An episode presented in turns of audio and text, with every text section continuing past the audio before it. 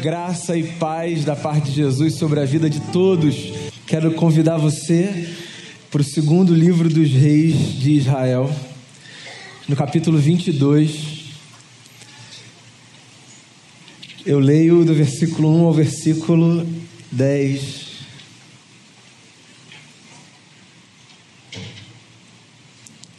Segundo livro dos reis de Israel capítulo 22.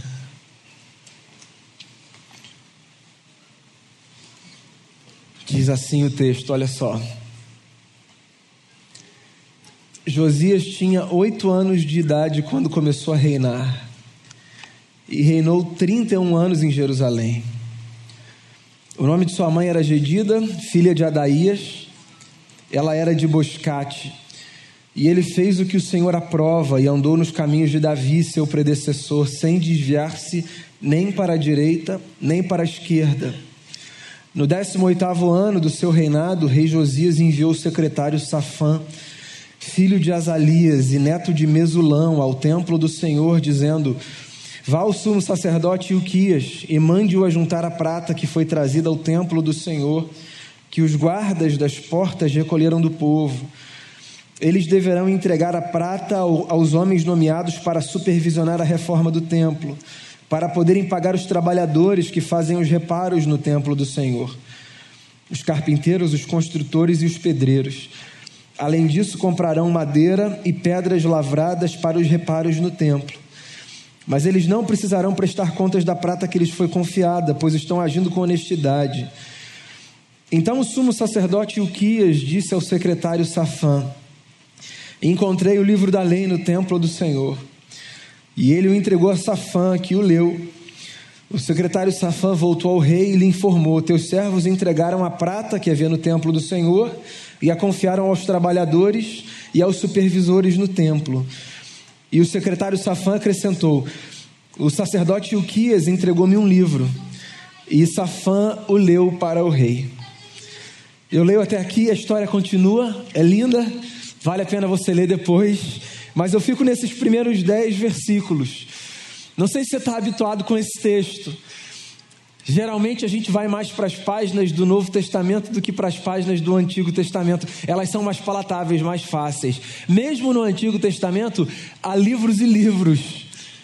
Há uns que a gente lê com mais avidez, com mais interesse. Há poesias que são mais fáceis de serem navegadas, compreendidas. Há livros históricos ou livros que dizem respeito aos ritos, muito primitivos e que parecem não ter muita conexão com a nossa história. Eu não sei qual é a sua relação, por exemplo, com os livros dos reis de Israel. Os livros dos reis de Israel nada mais são do que os anais da monarquia de Israel no período bíblico, ou seja, os registros dos feitos dos reis que passaram ou pela nação, quando a nação era uma só, ou pelos dois reinos, desde que o povo foi dividido em Reino do Norte e Reino do Sul. Então, o que a gente tem aqui são histórias que parecem meio áridas e desconectadas, porque nada mais são do que observações do tempo da monarquia.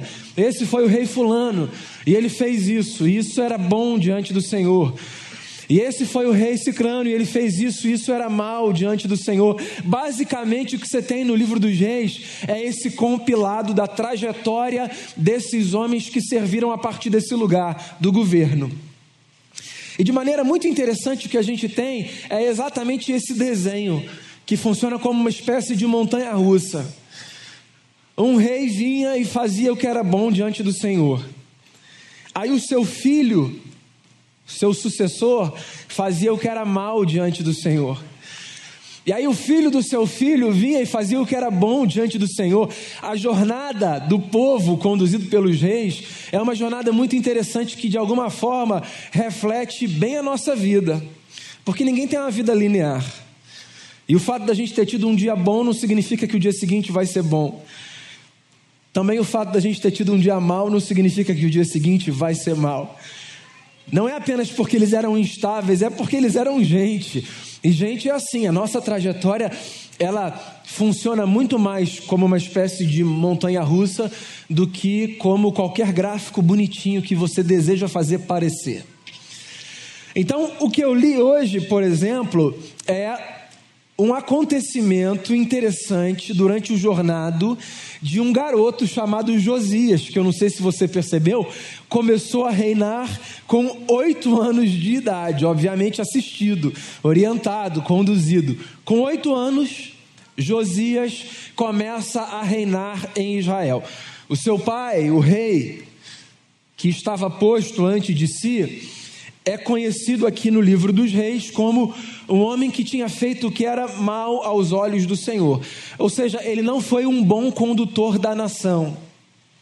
Josias, por sua vez, fez uma condução muito justa do povo ao qual serviu. E esse texto que eu li é um texto interessante porque ele explica para a gente, pelo menos, uma das razões pelas quais a condução de Josias foi uma condução boa aos olhos do Senhor. O que está acontecendo aqui é o seguinte: Josias se reúne com a sua equipe e resolve fazer uma reforma no templo, uma obra na igreja. Quem nunca, né? Quem nunca olhou para sua própria casa, não necessariamente para a igreja, e disse: precisamos de uma obrinha. Quebrar aqui, arrumar ali, um puxadinho ali atrás, uma pintura, coisa boba, não vai durar mais de duas semanas, cinco meses se passam, quem nunca?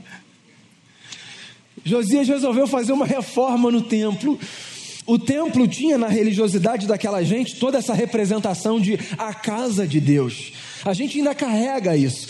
Mesmo que a gente saiba que casa de Deus é a gente, a gente tem uma relação muito afetiva com o prédio da nossa reunião. A gente ensina para as crianças, a gente vai à igreja, casa do Senhor. E não há nenhum problema em a gente olhar para esse lugar enquanto casa de Deus, desde que isso não substitua a verdadeira compreensão de que casa de Deus somos nós. É bonito, é afetivo a gente olhar para esse lugar e a gente dizer: Eu vou lá para a casa do meu pai. Jesus, o nosso Senhor, se referiu ao templo em Jerusalém, chamando-o de casa do meu pai, certa vez. Quando indignado ao ver o comércio e a prostituição espiritual que havia naquele lugar, olhou para uns cambistas e disse assim: Essa é a casa do meu pai. E a casa do meu pai é para ser chamada casa de oração. E vocês transformaram a casa do meu pai num covil de salteadores. Essa é a casa do nosso pai. Há uma relação afetiva que a gente guarda com esse lugar. O Damião falou no começo do culto, a cada domingo a gente tem visto gente nova aqui, né?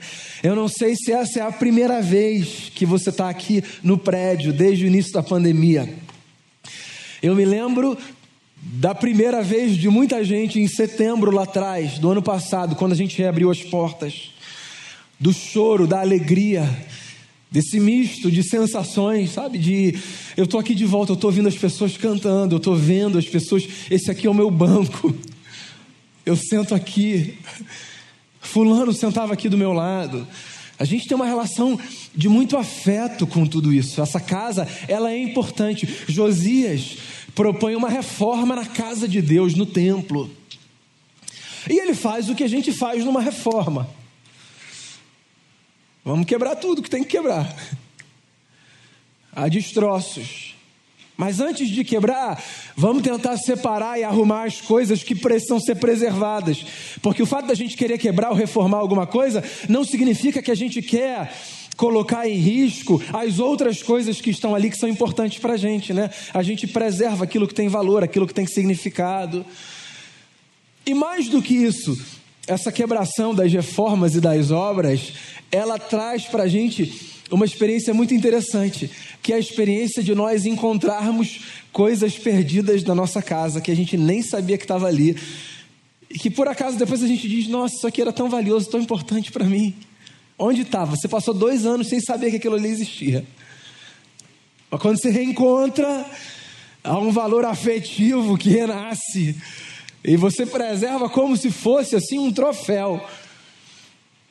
É o que o texto diz que aconteceu obras, destroços, poeira. E no meio disso tudo, um sacerdote chamado Ilquias encontra um livro. Um livro. Um livro perdido no meio da obra. Um livro que estava lá, em algum canto, debaixo de alguma coisa, provavelmente coberto por muita poeira. E aí ele toma esse livro que estava lá perdido em algum lugar e ele entrega esse livro ao rei. E ele manda então que esse livro seja lido ao rei.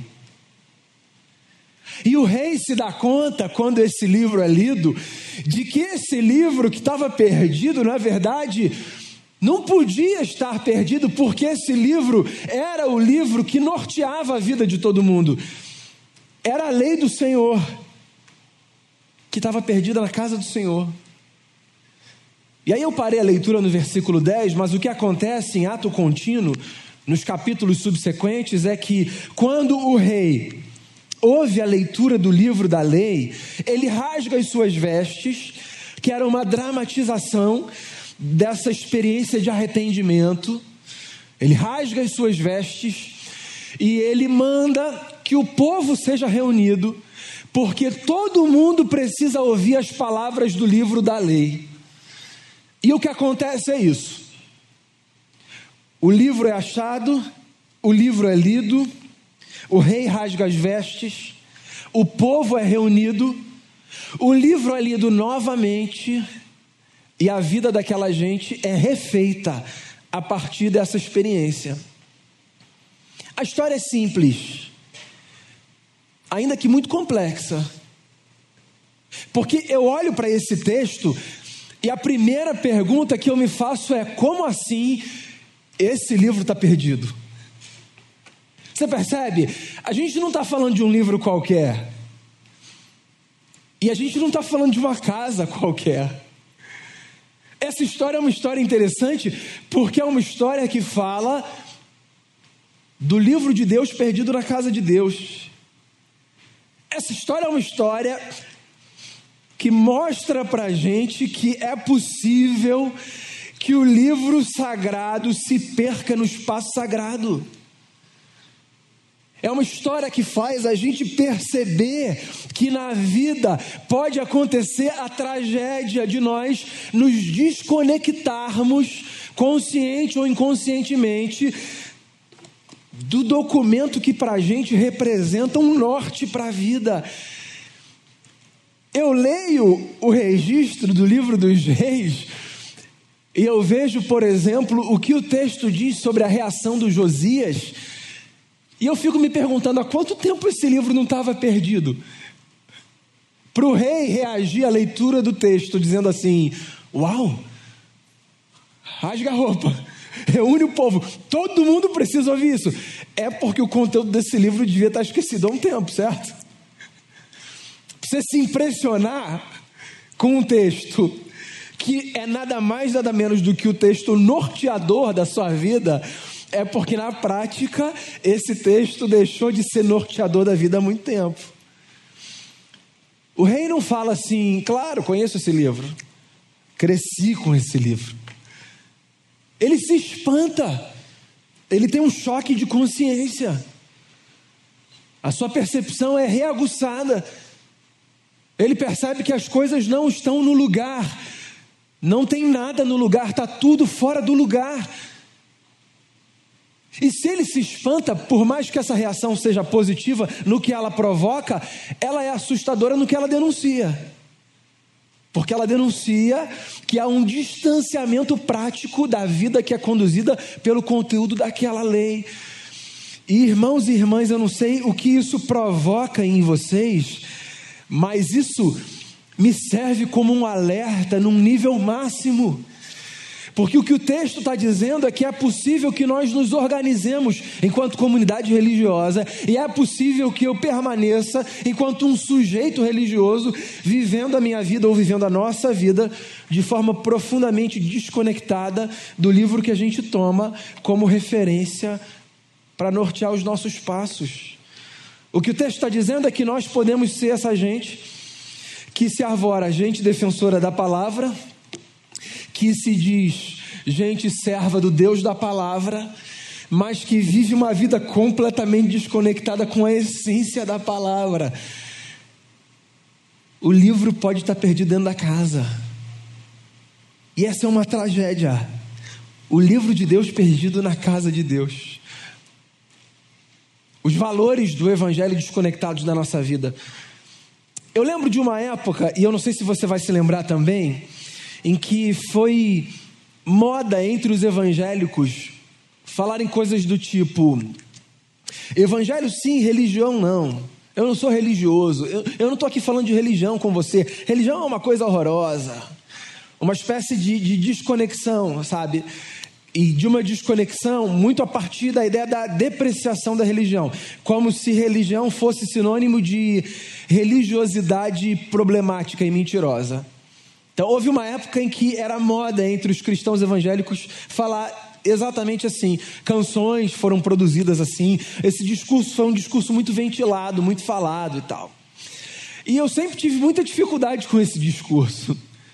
Por quê? Porque eu sou um sujeito religioso e eu não vejo na religião um mal, um problema. Não há nenhum problema em você se perceber como uma pessoa religiosa. Porque a experiência religiosa não é necessariamente sinônimo dessa religiosidade que Jesus chamaria de religiosidade farisaica. Daí já chancelando na ideia do farisaísmo exatamente essa conotação de hipocrisia que foi a leitura que Jesus fez desse partido político religioso do seu tempo. Não necessariamente ser um sujeito religioso significa ser uma pessoa hipócrita. Não necessariamente buscar viver a partir do conceito da santidade significa ser um santarrão, nesse sentido pejorativo, depreciativo do termo, entende? Ser uma pessoa religiosa não é um mal. Bem, na verdade, sim, é um direito de cada um ser ou não ser. O meu ponto é: nós não precisamos necessariamente atrelar a ideia da religiosidade essa conotação pejorativa. Desde que a gente não se esqueça de um alerta. É possível, ainda que zero recomendável, obviamente, que a religião fomente em mim um espírito absolutamente moralista, farisaico e hipócrita e que me faça viver a partir de uma caricatura que pretende mostrar para as pessoas que, porque eu cumpro alguns princípios, então eu sou uma pessoa que já encontrou o caminho certo da vida, diferente das outras que ainda estão batendo cabeça por aí, tentando encontrar o sentido da existência. É possível que a religião empurre a gente para essa vala. Não é uma vala necessária, mas é uma vala possível. Razão pela qual muita gente olha para as pessoas de fé e diz coisas do tipo: vocês olham para os outros de cima, vocês se julgam melhores, vocês acham que vocês são mais especiais, mais espirituais. E Jesus lidou com esse problema. E lidou indo exatamente no âmago da questão, olhando para algumas pessoas que viviam a religião, não a partir da sua beleza, mas a partir dessa caricatura, e disse assim: ó, vocês, vocês têm um exterior bonito, mas do lado de dentro vocês estão morrendo, se não mortos. Esse texto é um texto que denuncia exatamente esse problema. Da gente viver na casa do Pai, da gente cantar a música que a gente faz para o Pai, da gente ler o livro que a gente diz ter vindo do Pai, sem que no fundo a gente não tenha nenhuma expressão de realidade quando na nossa oração a gente olha para ele e diz assim: Pai, porque de ser filho a gente não entende absolutamente nada. Percebe? O que esse texto está pondo sobre a mesa é: existe uma tragédia possível da qual a gente deve correr. Qual é essa tragédia? A tragédia de nós sermos essa gente que vive completamente desconectada da realidade profunda da experiência em Deus, ainda que a gente esteja na casa de Deus. Pois é, lembra da história que Jesus contou do filho pródigo? Qual é a leitura automática que nós, que somos gente de fé, fazemos da história?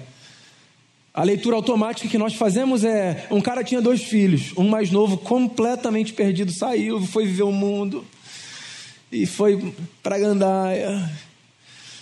O outro ficou, o outro estava ali dentro o tempo todo. O outro se eu tiver que me identificar com um, eu me identifico com o outro. Aquele cara sério ali, estava na casa. Um cara meio duro, mas assim, sério, estava ali, nunca saiu. Senhor, nunca saí. Essa é a leitura que a gente faz. Por quê? Porque a gente está dentro. Então, quando a gente está dentro, a gente acha que o problema está sempre aonde? Fora. Porque quem é o perdido na nossa leitura? O perdido é o que está longe da casa. E aí, casa para a gente volta a ser essa representação infantil. E aí, nessa hora, isso é problemático. Porque nessa hora a gente precisa desconectar a ideia de que casa é isso aqui, porque casa não é isso aqui, casa é isso aqui. É o que Paulo fala à comunidade de Corinto. Casa somos nós, templo vivo do Senhor. Então a gente olha a gente diz assim: quem é o perdido? Perdido é o que foi embora. E aí, quando que foi embora volta por alguma razão, porque Deus não desmonta o quarto de nenhum filho que vai embora. Deus não tem ex-filhos, ninguém tem ex-filhos. Então, quando o perdido volta, a gente celebra e fala assim: ah, o perdido voltou. Sem se dar conta de que de que há muitos filhos perdidos na casa do pai. Porque o propósito da parábola do filho pródigo não é o de mostrar que tem um que estava lá fora e que se perdeu. Porque a parábola do filho pródigo foi contada por Jesus para homens que estavam dentro da casa e que fizeram a ele a seguinte pergunta: por que, que você come com essa gente? E aí Jesus conta essa história para dizer: um, um pai tinha dois filhos. Um filho se perdeu lá. Mas vê se você consegue entender que tem um completamente perdido aqui. Porque a história é isso. A história não é para chamar a atenção do filho que está perdido lá fora. Porque o filho que está perdido lá fora todo mundo consegue identificar, ou não consegue? Você olha para a pessoa que estava num lugar e praticava um rito e saiu, e aí você diz assim: ah lá, perdido. Esse filho é fácil a gente identificar. Agora, a perdição dentro da casa, essa perdição, às vezes, ela passa uma vida sem ser percebida. Porque se dentro da casa eu participo do rito, se dentro da casa eu como pão e bebo vinho, se dentro da casa eu dou generosamente, eu sirvo no ministério, se dentro da casa eu não perco uma programação, eu tenho voz ativa, se dentro da casa eu sou uma figura conhecida, quem vai ousar dizer de mim que eu sou um filho perdido dentro da casa? Ninguém. Sob o risco de ser lido pelos outros como você que está julgando seu irmão. Que isso, o cara está aqui, sustenta isso daqui. Segunda-feira à noite ele é o único que está aqui. A gente não faz a leitura da possibilidade de estarmos perdidos dentro. Para a gente, a perdição só está do lado de fora. Mas tanto Jesus, com a história que ele conta, quanto o livro dos reis, com esse registro em ata, lembra a gente que é possível estar perdido dentro de casa.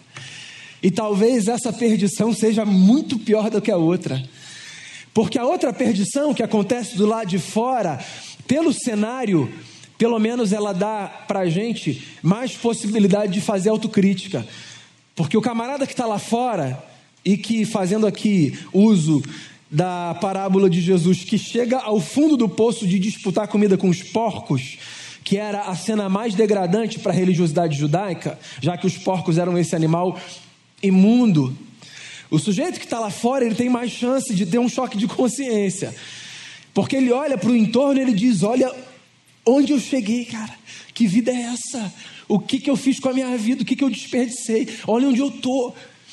Eu estou no lugar da imundícia mais trágica que um ser humano pode experimentar. Mas o que está do lado de dentro, cheirosinho, bonitinho, com roupa para ver Deus, com repertório religioso na ponta da língua, Bíblia debaixo do braço, cantando, tudo marcado, tudo pintado, tudo escrito, com a mão levantada, com o olho fechado, com dízimo que nem passa no buraco de tão gordo que é o envelope.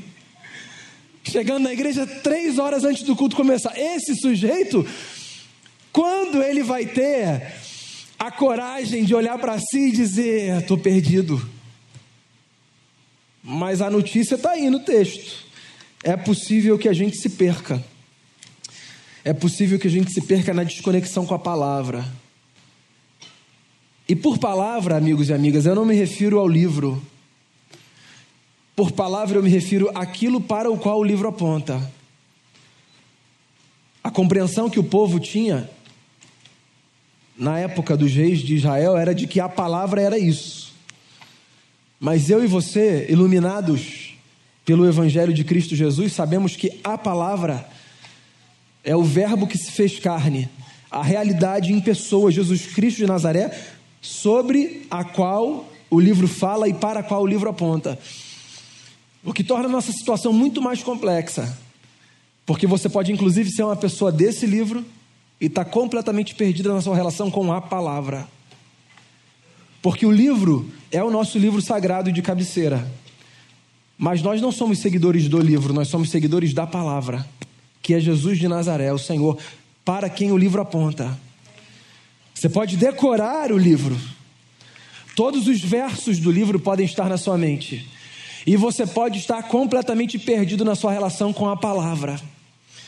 Porque a palavra é o Verbo que se fez carne e habitou entre nós, revelando a glória do Pai, do seu unigênito.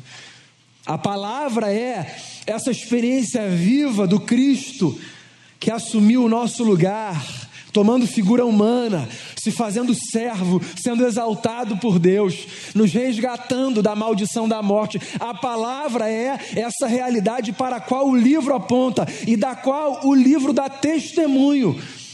É o que diz, por exemplo, a carta que foi escrita aos Hebreus. Deus no passado nos falou pelos profetas Hoje, ele nos fala pelo Filho, porque o Filho é a palavra. Razão pela qual a pergunta que você precisa se fazer não é quão próximo ou quão distante da Bíblia eu estou. A pergunta que você precisa se fazer é quão próximo ou quão distante eu estou daquele acerca de quem a Bíblia testemunha e para quem a Bíblia aponta eu estou. Quão próximo ou quão distante eu estou do Cristo, a verdadeira palavra encarnada, que torna inclusive sombra todas as outras palavras que foram escritas. Pois é, é muito mais complexo do que você imagina. Não é carregar o livro debaixo do braço, não é colocá-lo numa espécie de pedestal aberto no Salmo 91 na sua casa. Essa é a magia gospel. Salmo 91, pá, que é lindo, é um dos meus favoritos. Mas não é colocá-lo aberto no Salmo 91 ou no texto que você quiser na sua casa, que vai fazer de você alguém que está em relação com a palavra. É uma vivência profunda com aquele sobre quem o livro fala. Por que eu estou apontando para o livro como importante? Ora, porque no livro a gente tem o testemunho da palavra, razão pela qual se eu me distancio do livro e o escondo, é possível que eu me afaste da palavra. Razão pela qual, em ato contínuo, eu preciso do livro como, como lâmpada para os meus pés, como luz para o meu caminho. Porque é Ele, com a sua beleza, que faz com que eu perceba Cristo Jesus como redentor da minha vida. A história que aparece no livro dos reis termina com, como eu disse no início da minha fala, uma convocação do povo e uma leitura do livro e uma rearrumação da vida de toda aquela gente a partir da experiência com a palavra. O que também é muito simbólico, porque isso significa que para mim e para você, na nossa vida prática, as coisas só voltam para o lugar quando a gente, confrontado pelo texto do livro, que aponta para a palavra, abre o coração na coragem de dizer: Senhor, eu preciso reorganizar a minha vida. Por quê? Porque essa palavra que brilha mais forte do que o sol iluminou o meu interior e me fez perceber que no meio desses escombros que fazem parte da minha jornada, há coisas que estavam escondidas e outras que precisavam ser mexidas. E a luz da tua palavra que é mais forte do que o raio do sol, eu preciso me reorganizar. O texto é bonito, ainda que angustiante, porque ele começa com uma denúncia. O livro está perdido na casa do pai, o livro do pai está perdido na casa do pai. Mas ele termina com um caminho apontado, que é: dá para a gente reorganizar a história. Como?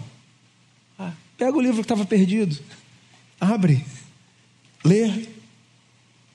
Perceba, no espírito quem é aquele para quem ele aponta e de quem ele fala.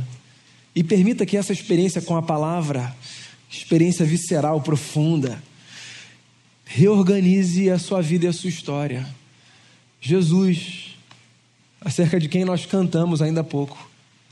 No início eras a palavra, um com Deus o Altíssimo. Nome poderoso é o nome de Jesus. Permita que Jesus, a palavra de Deus, reorganize a sua vida todos os dias, quantas vezes forem necessárias.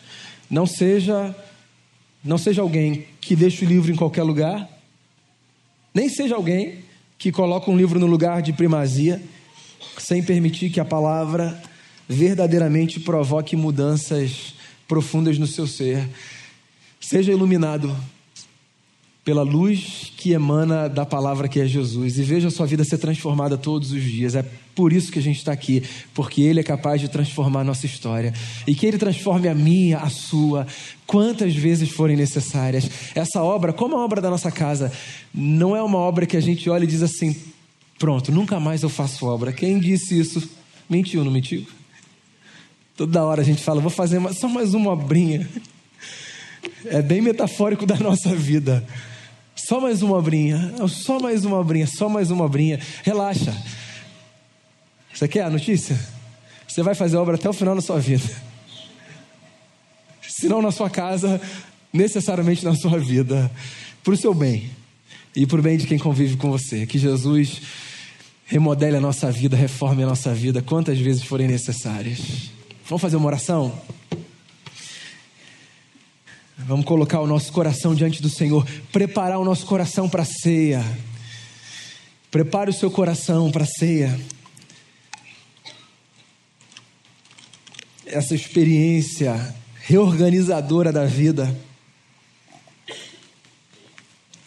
O Verbo que se fez carne, se doou por nós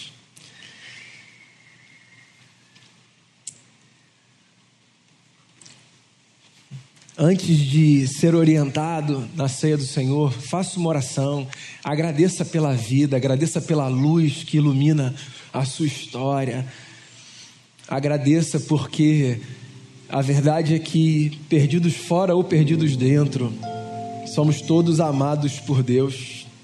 Não há ex-filhos, não há quartos desfeitos na casa do Pai. O nosso espaço está sempre pronto sempre tem um lugar vago à mesa para gente. Sempre tem. E quando a gente acha que a gente não é mais digno para participar da mesa, a gente se lembra de que a mesa não é o lugar dos dignos. A mesa é o lugar dos filhos e das filhas que são amados. Amados porque Deus é gracioso. Então, coloque o seu coração diante do Senhor. Ouça a canção que será entoada e depois seja conduzido à mesa nessa manhã. Pai, a gente está aqui diante de Ti e nós somos muito gratos porque não apenas encontramos a palavra, nós fomos encontrados pela palavra. Obrigado, Jesus Cristo de Nazaré, o Verbo de Deus, por nos encontrar lá dentro por mudar a nossa vida, por, por rearrumar cômodos da nossa existência. Muito obrigado. Faça isso, viu, Senhor? Faça isso quantas vezes forem necessárias dentro de nós. Rearrume a nossa casa, essa casa é do Senhor. Então, rearrume essa casa sempre que necessário. Que o teu espírito que habita em nós nos incomode, nos constranja. E que o livro que, que nos orienta e pelo qual nós temos tanto apreço que o livro nos aponte caminhos sempre de volta para Jesus, toda vez que a gente se perceber distante. Eu coloco o nosso coração diante de Ti e nesse momento em que nos aproximamos da ceia, eu peço, abençoe a nossa vida, com graça e com misericórdia. Em nome de Jesus, amém. Amém.